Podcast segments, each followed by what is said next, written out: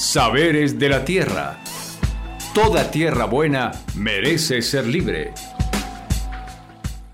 El día de hoy eh, seguimos con esta serie radial Saberes de la Tierra, porque toda tierra buena merece ser libre. Eh, hoy estaremos hablando acerca de la situación de los vendedores informales en Fusagasugá y también un poco del contexto a nivel nacional en este nuestro onceavo programa de la serie radial Saberes de la Tierra.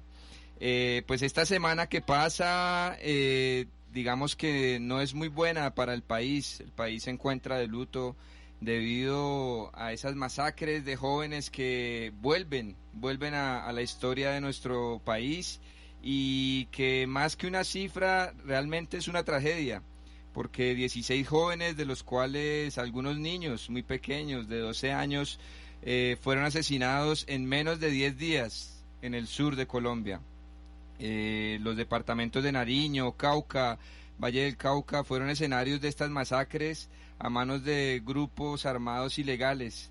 Y el común denominador entre estas víctimas eh, es que se tratan de menores de edad eh, al margen de un conflicto armado bastante fuerte que se vive en esta zona y que, que, no, que no ha parado. La ONU ha indicado que en lo que va de este año eh, se han realizado 33 masacres y se viene haciendo un seguimiento a 97 asesinatos de defensores de derechos humanos, de los cuales a la fecha se han, se han verificado 45 homicidios y hay un estado, digamos, un momento de alarma ante los homicidios, asesinatos eh, a defensores y defensoras de derechos humanos, líderes y lideresas eh, sociales a nivel nacional. Es una situación bastante, bastante preocupante. Y bueno, a, esto eh, también debemos sumarle para entrar un poco en materia al tema que vamos a dialogar el día de hoy es eh, la preocupante situación también de desempleo que se vive hoy en nuestro país. Colombia es el país al cual más duro eh, le ha dado el desempleo en América Latina en el contexto de esta pandemia. El periodo que cerró el 30 de junio eh, será recordado como el peor en la historia de la economía colombiana, ya que algunos números nos dicen que el desempleo ha llegado a una cifra récord de 21,4% en el, en el ámbito nacional y 24,5% en las 13 ciudades principales del país. En mayo el país perdió cerca de 5 millones de puestos de trabajo, lo cual representa una cuarta parte de la fuerza laboral. Estos son datos, pues según el DANE. Y con estos datos, eh, la población desocupada en el país pasó de 2,6 a 4,6 millones de personas, eh, lo cual es una situación bastante, bastante preocupante. Y para esto eh, vamos a hablar, vamos a dialogar en esta mañana con dos mujeres luchadoras de nuestro municipio de Fusagasugá eh, una de ellas es eh, Persides Cárdenas. Persides es una mujer lideresa, eh, de, defensora de los derechos humanos y hace parte de la Asociación de Vendedores de los vendedores informales de Fusagasugá. Persides, buenos días, ¿cómo te encuentras? Muy buenos días, ¿cómo se encuentran todos los fusagasuqueños el día de hoy? Ustedes un saludo especial pues bien y esperando eh, eh, atender esta, este llamado a esta problemática que tenemos. Gracias, Persides. Persides además es la presidenta de la Asociación de Vendedores Informales Los Sutagados. También nos acompaña eh, Olga Rivera. Olguita, pues es directora del departamento de la CUT Bogotá eh, de Cundinamarca y también ha sido eh, una histórica defensora de los derechos humanos de Fusagasugá y una dirigente nacional muy importante. Buenos días, Olguita, ¿cómo te encuentras? Eh, buenos días, Silver. Bien, muchas gracias, muchas gracias por invitarnos a, a, a tu programa. El programa me parece muy bonito, muy importante y es un espacio para poder compartir saberes de la tierra y del pueblo que estamos en esta tierra tan hermosa.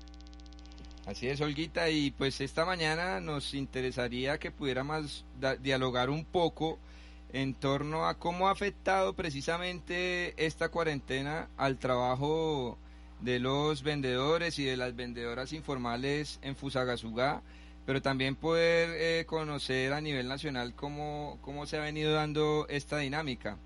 Y primero pues nos gustaría que Pérsides eh, nos contara un poco eh, acerca de, cómo se está viviendo en el municipio esta situación. Eh, Pérsides, cuéntanos, eh, pues en Fusagasugá los vendedores eh, informales, ¿cómo han sentido este tema de la cuarentena? pues ha sido muy duro, es una, situación muy adversa que se ha presentado este año, pues a raíz de que los vendedores informales siempre vienen día a día cargando con su desempeño a laboral diario. Para su sustento, eh, nos encontramos con esta pandemia que afecta eh, casi que un 100%, un 100% la estabilidad de los vendedores informales, puesto que ellos, nosotros vivimos del diario vivir y la mayoría son personas mayores de edad eh, con temáticas de problemáticas de salud o en sus casas tienen personas de, de la tercera edad, menores, o personas que tienen discapacidad. Y pues esta pandemia pues los deja fuera de, de poder ejercer laboralmente y pues algunos han salido a laborar, las ventas están demasiado bajas, pues no todos los productos que se procesan dentro de los vendedores informales se han podido reactivar eh, debido a, a la pandemia eh, por calidad de ventas y por situación de vendedores informales ah, tenemos muchos compañeros que a la fecha pues mm, no han podido salir a, a trabajar y eso pues ha repercutido en su estabilidad económica para sus arriendos, para sus alimentaciones, eh, su estadística de salud que los ha perjudicado. Entramos en un cambio de, de EPS donde realmente eh, eh, Salud Vida salió, eh, hubo traslado de varios compañeros a varias otras EPS que ellos no manejaban, entramos con metodología 4 CISBEN, o sea, ha sido todo un vuelco total a la vida que se llevaba como vendedor informal con todo y su, su situación que es. Esto nos ha afectado un 100% y nos tiene en una situación muy vulnerable para, para el diario vivir de los vendedores informales. Y Percy, es más o menos cuántas personas hacen parte hoy de la Asociación de los Utagados? Nosotros tenemos 191 compañeros de la organización, entonces pues, ahí estamos. Eh, eh, teníamos 192, pero una compañera por temas de, de un problema de cáncer de seno se nos fue y pues ahí estamos dando la lucha con varios compañeros que los hemos tenido hospitalizados eh, por temas de salud que se han complicado porque pues son pacientes crónicos se han requerido sus tratamientos y pues a raíz de la pandemia no se ha llevado el proceso. Persides, cuéntanos para que el pueblo de Fusagasugá y del Sumapaz que nos escucha en este momento más o menos eh, de qué edad eh, es el rango de las personas que hacen parte de la asociación y en general de los vendedores informales, ¿no? En Fusagasugá. Nosotros tenemos un promedio de 35 a 80, 82 años los vendedores informales. La mayoría son vendedores eh, supremamente a edades avanzadas, de 50 hacia arriba, y con unas patologías pues en salud digamos ya son hipertensos, son asmáticos, tienen situaciones que les afecta en este momento para la pandemia eh, poder exponerse a trabajar y sin embargo hay algunos que lo hacen. Claro, ante la situación de crisis que precisamente hablábamos al principio, de crisis económica que, que vive el país y al no tener eh, muchas posibilidades, pues bueno, la gente tiene que como eh, coloquialmente se dice, salir a, rebuscarse. Y por lo que nos cuentas, pues realmente es una población que ante el contexto pues de, este COVID y de esta pandemia, eh, realmente es una, una población muy vulnerable. Eh, pues Olguita, cuéntanos un poco a nivel, a nivel nacional, cuéntanos un poco cómo se ha venido desarrollando y frente a esta situación eh, se viene impulsando algo que es el tema de la renta básica y, el mínimo vital. Cuéntanos un poco de qué se trata eso. Eh, sí, la renta básica tiene que ver con eh, la propuesta que hay en, desde inclusive en otros países, especialmente los europeos, donde se les eh, aporta eh, un salario universal, pero que sirve mucho para que la gente pueda vivir y sobre todo si hay una cuarentena se necesita un presupuesto para, para que la gente, así como los vendedores informales y la población no tenga que salir. Y eh, nosotros hablamos del mínimo vital, que es diferente porque la renta básica que se está planteando en Colombia es un salario mínimo, nosotros hablamos de la necesidad de que sea un mínimo vital porque un arriendo cuesta 600 mil pesos y de ahí para allá, pues con qué alimentación, vestido y el, y el resto. Y Olguita, ah, sí, sigue, continúa, porfa. No, pues es que yo quería como comentar un poco sobre la situación nacional frente a las a los a dar como el contexto, ¿sí? De, de, los vendedores informales y de la situación. Eh, ¿Te parece? Sí. No, claro, cuéntanos. Sí, bueno, vale. Sí, es que em, digamos que nosotros tenemos unas tesis eh, primero que todo la pandemia es una realidad, el virus existe, se contagiaba muchísimo y la gente pues realmente se muere. Pero eh, también tenemos que plantear que la pandemia no es la responsable de la crisis económica que vive el país. Desde antes ya se venía, se veía esa crisis y veníamos viviendo eh, las mm, de la todo lo de la reforma pensional, laboral, la amenaza de esas reformas eh, que nos decían que si, o sea, son unas reformas que se vienen planteando todavía, pero desde antes se hablaba que el trabajo tenía que ser trabajo por horas, acabar con, inclusive hasta con los temporales, la reforma pensional para dejar a todo el mundo con los BEPS, que es menos del salario mínimo, eh, todo lo de las reformas tributarias y eh, por otro lado desde, el, desde antes de la pandemia se hablaba de un 66% de trabajadores informales en Colombia, más los datos que tú dices, que al día de hoy se habla de que esa renta básica o ese mínimo vital lo va a necesitar por lo menos 33 millones de colombianos teniendo en cuenta más de 6 millones, o sea, al día de hoy unos 6 millones de, de despidos, lo cual es una gran masacre laboral, y eh, en ese sentido, pues la, la, la pandemia lo que hizo fue profundizar toda la problemática. Entre ellos, pues miremos qué cómo sucede con los, con los vendedores informales. Resulta que el decreto 471 del 17 de marzo del 2020 que planteó el gobierno nacional, eh, debido a la pandemia, bajo la emergencia sanitaria, entonces ese decreto lo que hizo fue sacar del CISBEN a más de un 60% de la población. Es decir, en Colombia quedó, quedamos como si no existiera el estrato 2.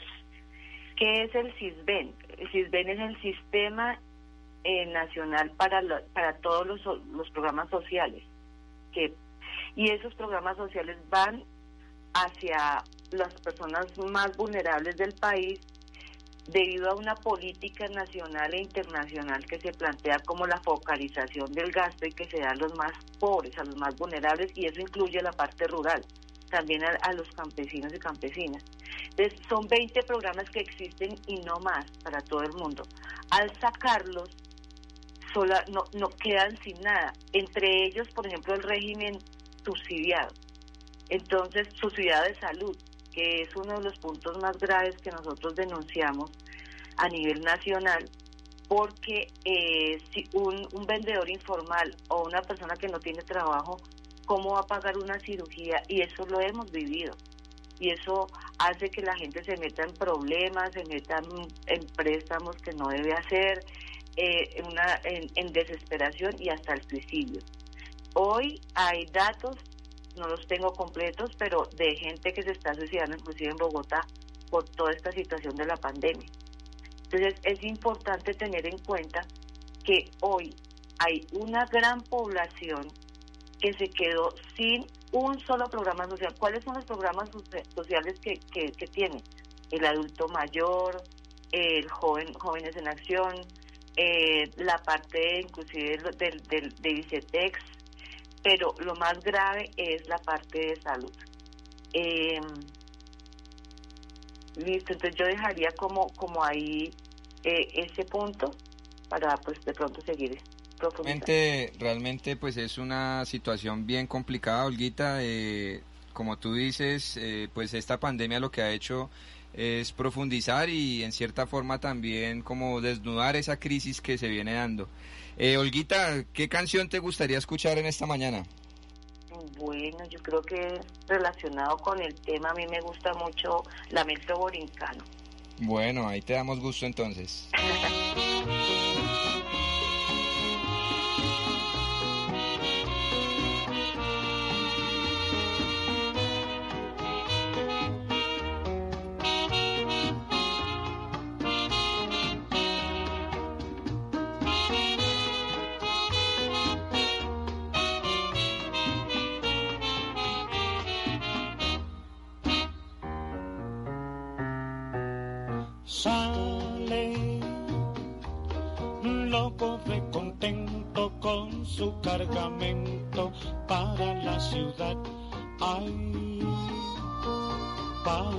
ciudad.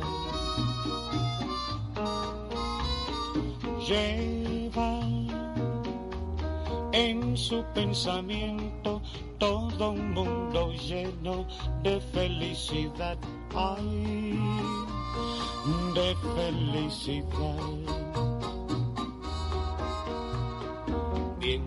a remediar la situación. El hogar que es toda su ilusión, sí. Alegre, el jibarito va pensando así, diciendo así cantando así por el camino. Si yo vendo la carga, mi Dios querido, traje a mi viejita, voy a comparar.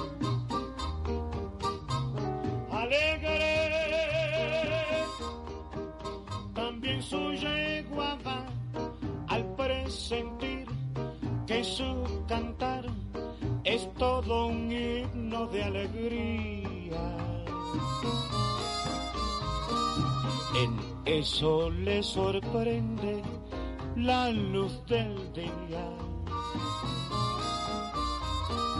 Y llegan al mercado en la ciudad. Pasan la mañana entera sin que nadie quiera su carga comparar. Su carga comparar. Todo, todo está desierto, el pueblo está muerto de necesidad. Ay, en la Dora Restaurante Campe y este lamento por doquier.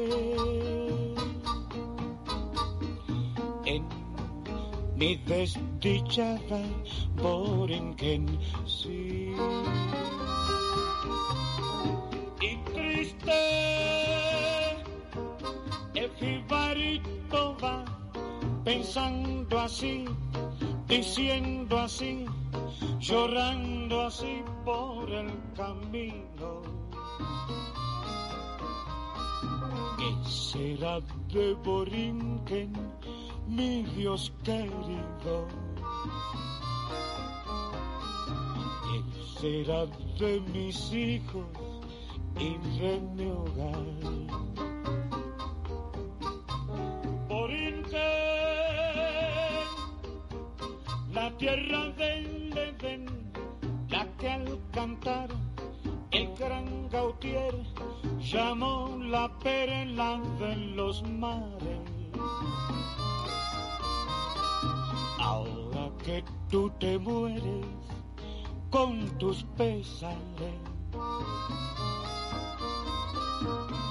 déjame que te cante yo también.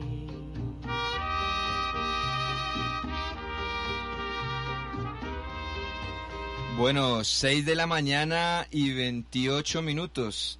El día de hoy tenemos, eh, para continuar con este diálogo, a un invitado muy especial. Él es don Álvaro Vargas. Él es vendedor precisamente eh, y hace parte de la Asociación de Vendedores Informales Los Sutagados. Buenos días, don Álvaro, ¿cómo se encuentra? Buenos días, ¿cómo me le va? ¿Qué tal amanece? Muy bien, don Álvaro. Eh, cuéntenos un poco cuáles han sido las dificultades que usted como vendedor informal ha tenido en el contexto pues de, de esta cuarentena. Bueno, pues para comentarle, antes de la cuarentena algo se hacía, porque esos son negocios que tampoco no es que uno se vaya a capitalizar con eso. Esos son negocios que uno los trabaja a diario, ¿entiende? para ayuda de lo que uno trabaja por aparte, ¿entiende? porque yo también soy electricista. Entonces a me salen por ahí trabajitos, entonces a mí cuando me salen trabajos, me sale ahorita ya con esta cuarentena, orden de las autoridades y uno como es obediente, yo no he podido salir. O no es que no haya podido salir, es que no he querido salir, ¿entiendes? Siempre pues por llevar las normas de la autoridad. Relacionado con, con lo de las ventas, ahorita la gente no está comprando.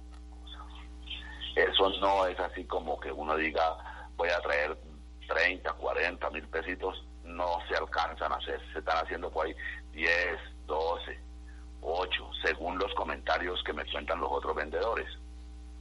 Entonces a causa de eso yo no he salido, porque es que yo, si yo salgo yo como vendedor de raspados, yo sí salgo a perder plata, porque a mí se me derrite el hielo. Entonces a causa de eso, por eso no se ha salido. Y uno tiene que comprar el hielo y llevarlo para el parque, bajar el triciclo, para que el hielo se derrita.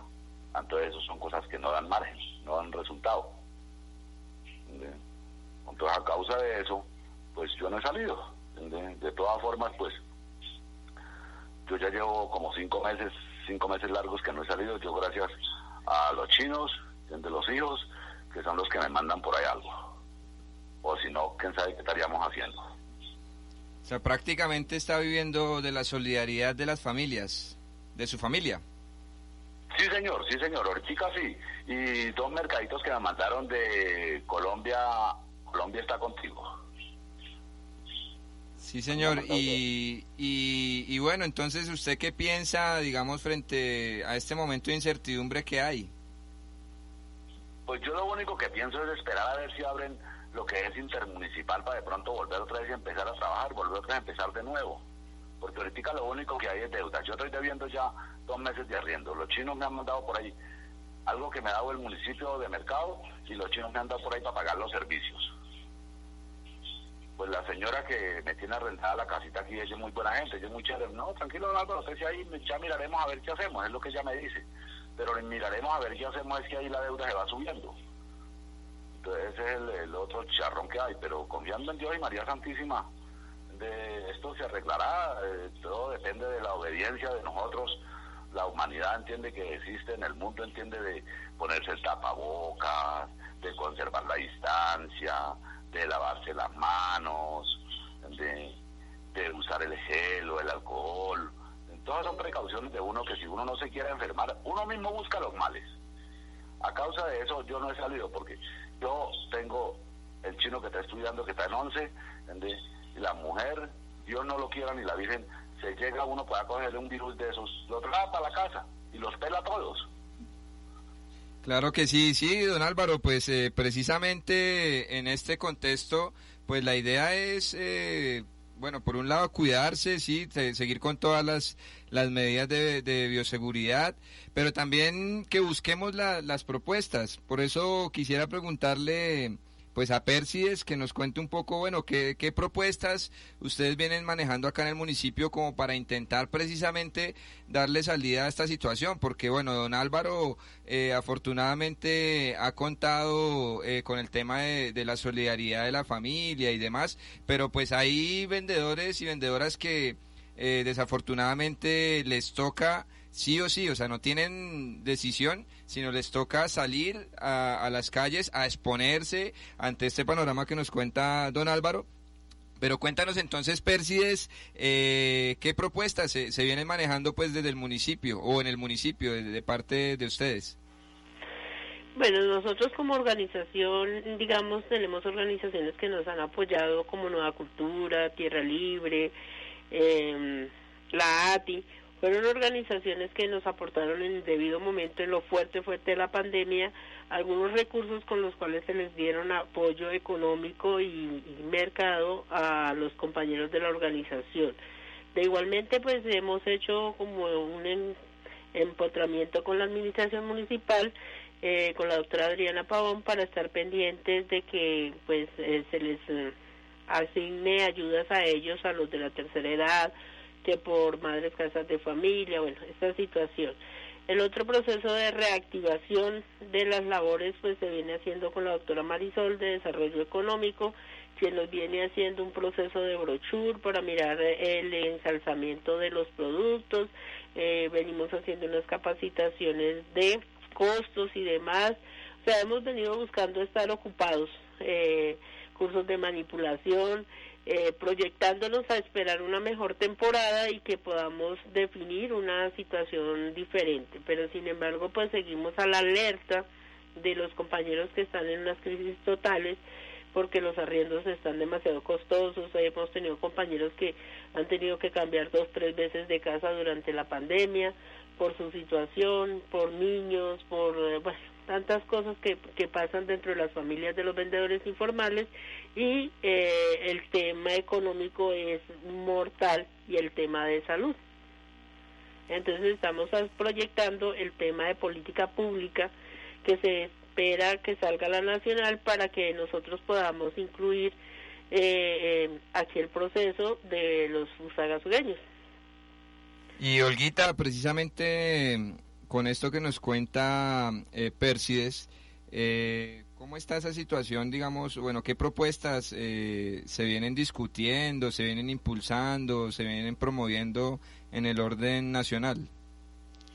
Eh, sí, el, para poder entender, pues, plantear muy bien esa parte, es importante saber que la, hay, hay una situación lo que pasó con el CISBEN 4 fue que se planteó de manera ilegal porque no está el, la estadística completa en todos los en todos los sitios del país, o sea, Bogotá, Medellín y faltan otras ciudades.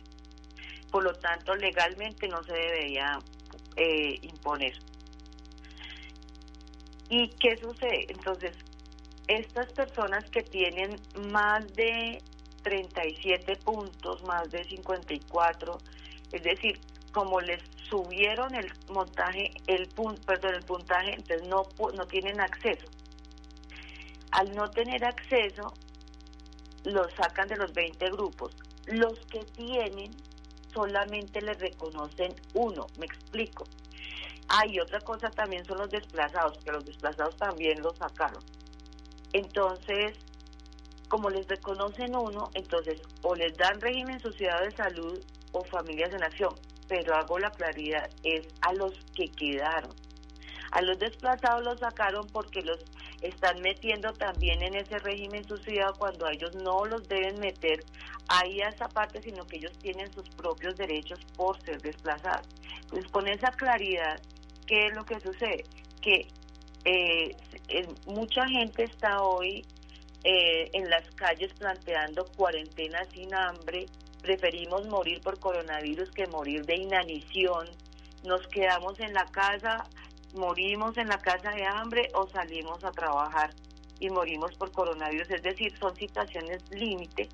Entonces, ¿qué es lo primero? Lo primero, fundamental, es la renta básica que nosotros decimos no es suficiente, debe ser el mínimo vital para que la gente tenga con qué vivir con dignidad. Lo otro es que se pide que sea por estos meses de que quedan de pandemia, los que queden, ¿sí? Nosotros decimos no, debe ser un derecho a largo plazo hasta que la gente pueda conseguir trabajo. Y segundo, es exigir el reintegro de todos los trabajadores y trabajadoras que han venido votando, de esos 6 millones de familias que hoy están en la calle, más eh, el peligro de 8 millones más, según el mismo Dani.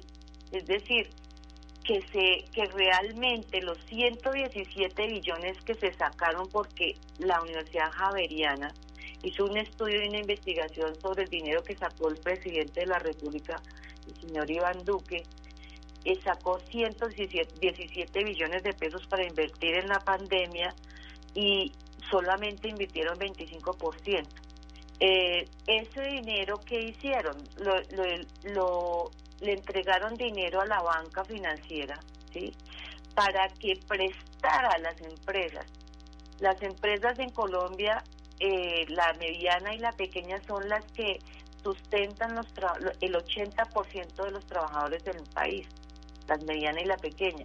Entonces, necesitaría que se le hubiera aportado dinero para pagar las, las nóminas, que eso se hizo en otros países. Acá lo que les están diciendo las empresas, a esos empresarios, presten, endeudense más, como dijo el compañero, se endeudan más, ¿sí?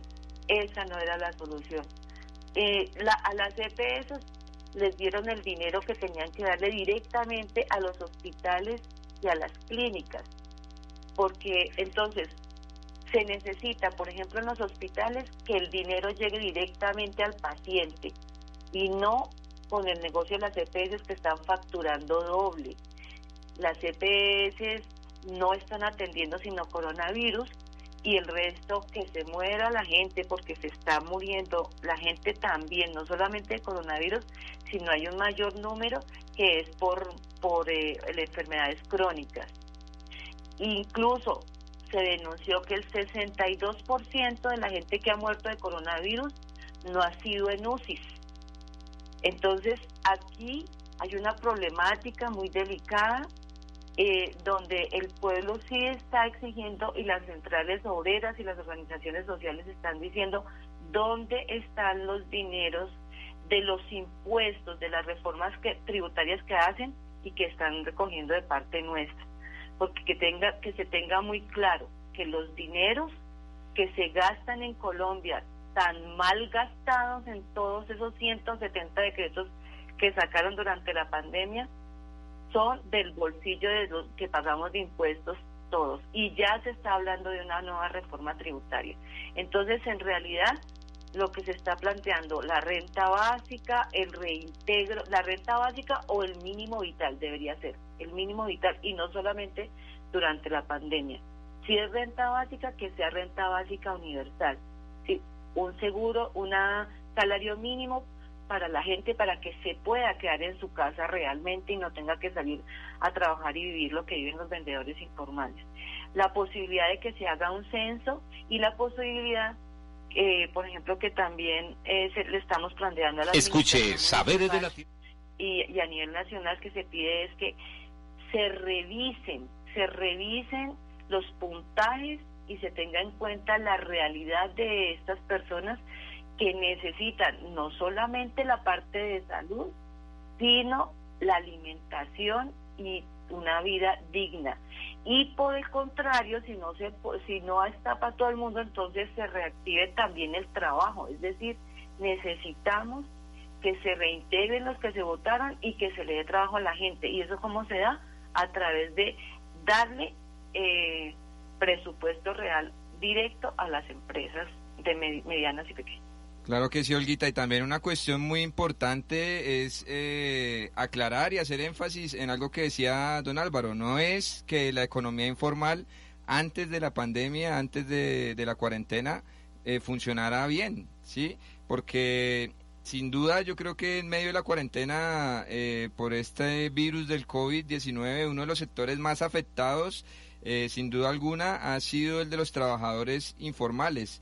Eh, porque ya como ustedes nos han contado, pues al no tener, eh, no estar dentro de un sistema de seguridad social, no cuentan con un respaldo económico para mantener un, un ingreso que les permita subsistir dignamente en medio de esta crisis. Entonces, ante esta situación, pues también invitamos al pueblo, a la, ciudadanía en general, para que se solidaricen con todos estos vendedores que a diario eh, nos encontramos por las calles. Bueno, pues agradecemos a todos nuestros oyentes por estar en este programa Saberes de la Tierra, porque toda tierra buena merece ser libre. Nosotros nos seguiremos encontrando, los invitamos para que eh, nos visiten en nuestras diferentes redes sociales, descarguen todo nuestro contenido en Facebook, Instagram, Twitter, YouTube. Ahí nos pueden encontrar como Tierra Libre Colombia. También los invitamos para que sintonicen nuestros Facebook Live los jueves a las, a las 6 de la tarde. Y nosotros nos volveremos a ver el próximo viernes en este programa que se llama Saberes de la Tierra, porque toda tierra buena merece ser libre. Escuche Saberes de la Tierra todos los lunes y viernes de 6 a 6 y 30 de la mañana. Saberes de la Tierra, una producción de la organización Tierra Libre con el apoyo de la Fundación Bol, porque toda tierra buena merece ser libre.